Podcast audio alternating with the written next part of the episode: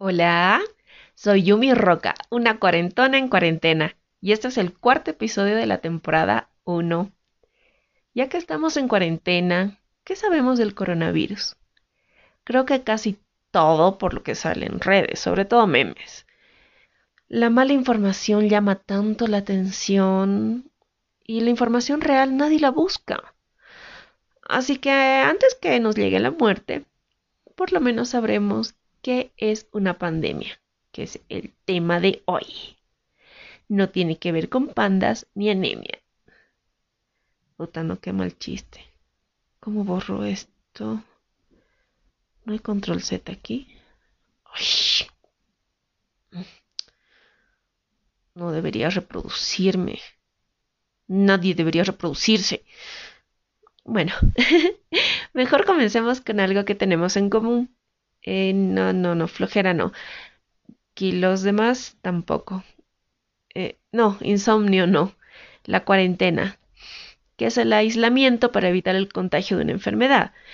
Es por tiempo indefinido, pero se llama así porque tenían que pasar 40 días en observación los sospechosos de casos de peste bubónica. Entonces, como esa enfermedad mató un cuarto de la población mundial, obviamente que el término iba a ser viral. Eso estuvo bueno.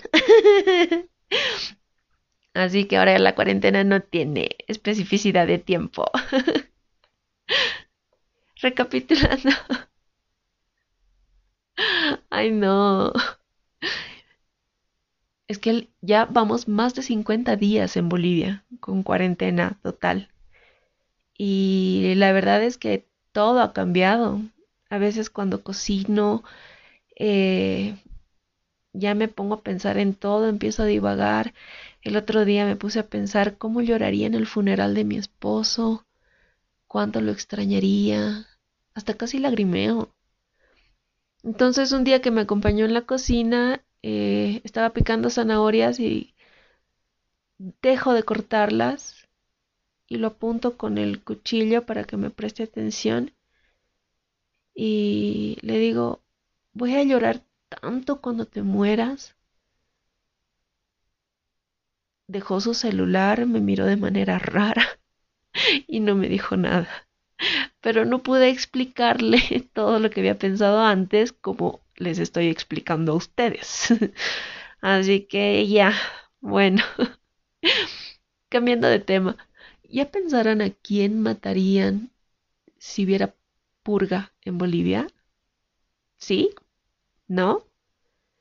Ay, me alegra que no, porque ahora es la naturaleza la que nos va a querer purgar. Desde el diluvio que acabó con casi toda la vida sobre la faz de la tierra, atribuido al señor barbudo de los cielos, que luego se disculpó con un lindo arcoíris, hasta las diferentes plagas, pestes y ahora pandemias, la gente no ha entendido que hay que respetar la naturaleza. Mucho más ahora que es un virus el que nos amenaza. Hay mucha información sobre cómo actúan los virus y hay muchas teorías sobre el origen de estos. Así que vamos a decir que Diosito los creó. Pero no sé si en el segundo día donde hizo las plantas o en el quinto donde hizo los animales. Eh, todos estamos esperando la bendita vacuna para el coronavirus. Pero estas vacunas previenen o curan una enfermedad creando anticuerpos y se desarrollan en laboratorios. No aparecen milagrosamente como las versiones mensuales de sus celulares, así que no chillen porque no sale todavía la vacuna. Mm, la vida sobre la Tierra se ha visto afectada de varias maneras. Creo que es como sacudones que se da de rato en rato Gaia, la Pachamama, la Madre Tierra, o como quieran llamarle. Por ejemplo, hay plagas, que son organismos que atacan cultivos o plantas específicamente.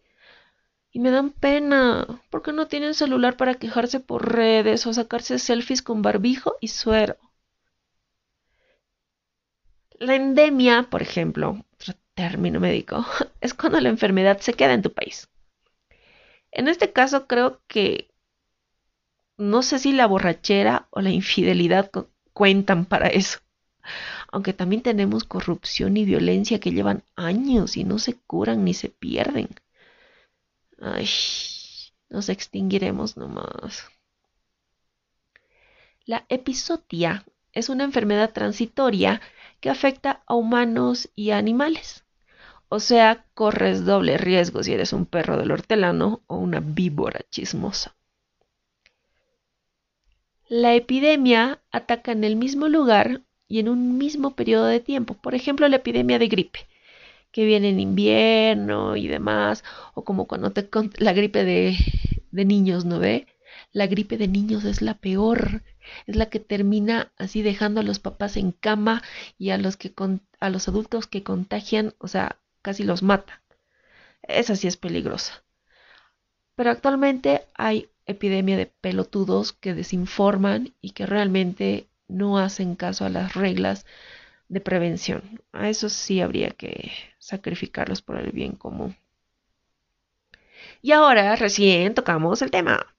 La tan mencionada pandemia, que es cuando la enfermedad cruza fronteras internacionales. Qué envidia. Y se vuelve muy famosa. Envidia por dos. Bueno, listo. Eso fue todo por esta vez. Este podcast fue con, eh, de conceptos para saber cómo y de qué vamos a morir. Continuemos respetando las reglas para sobrevivir y ver cómo se acaba el mundo este 2020. O tal vez no. Tal vez sea otro fin del mundo al que sobrevivimos. Porque, o sea, nos han formado bien y mal. Todos sabemos cómo matar vampiros, hombres lobo, zombies, hasta cómo exorcizar, eh, pero nadie sabe cómo usar un bendito barbijo o mantener distanciamiento social. O sea, si se quieren morir, muéranse solitos, pero no estén contagiando. Y bueno, ya que se acaba el mundo, que ese sea el tema del siguiente podcast, ¿no? ya que estamos en cuenta regresiva. Así que hablemos sobre el fin del mundo. O sea, que te haya dejado tu ex tóxico o tóxica no cuenta como el fin del mundo. Que te hayan descubierto con tu amante tampoco. Que dudes de tu sexualidad menos. No se acaba el mundo por esas cosas. El fin del mundo va a ser peor que cualquier película que hayamos visto. Así que vamos a ir calculando a cuántos fines del mundo ya hemos sobrevivido. Fue un gusto haber investigado el significado de cada palabra y deprimirme sabiendo de que por cojudos nos vamos a morir. Así que soy Yumi Roca, una cuarentona en cuarentena. Síganme en redes con el mismo nombre y si entran a Anchor pueden mandar mensaje de voz. Yumi Roca o Yumi Roca Stand Up.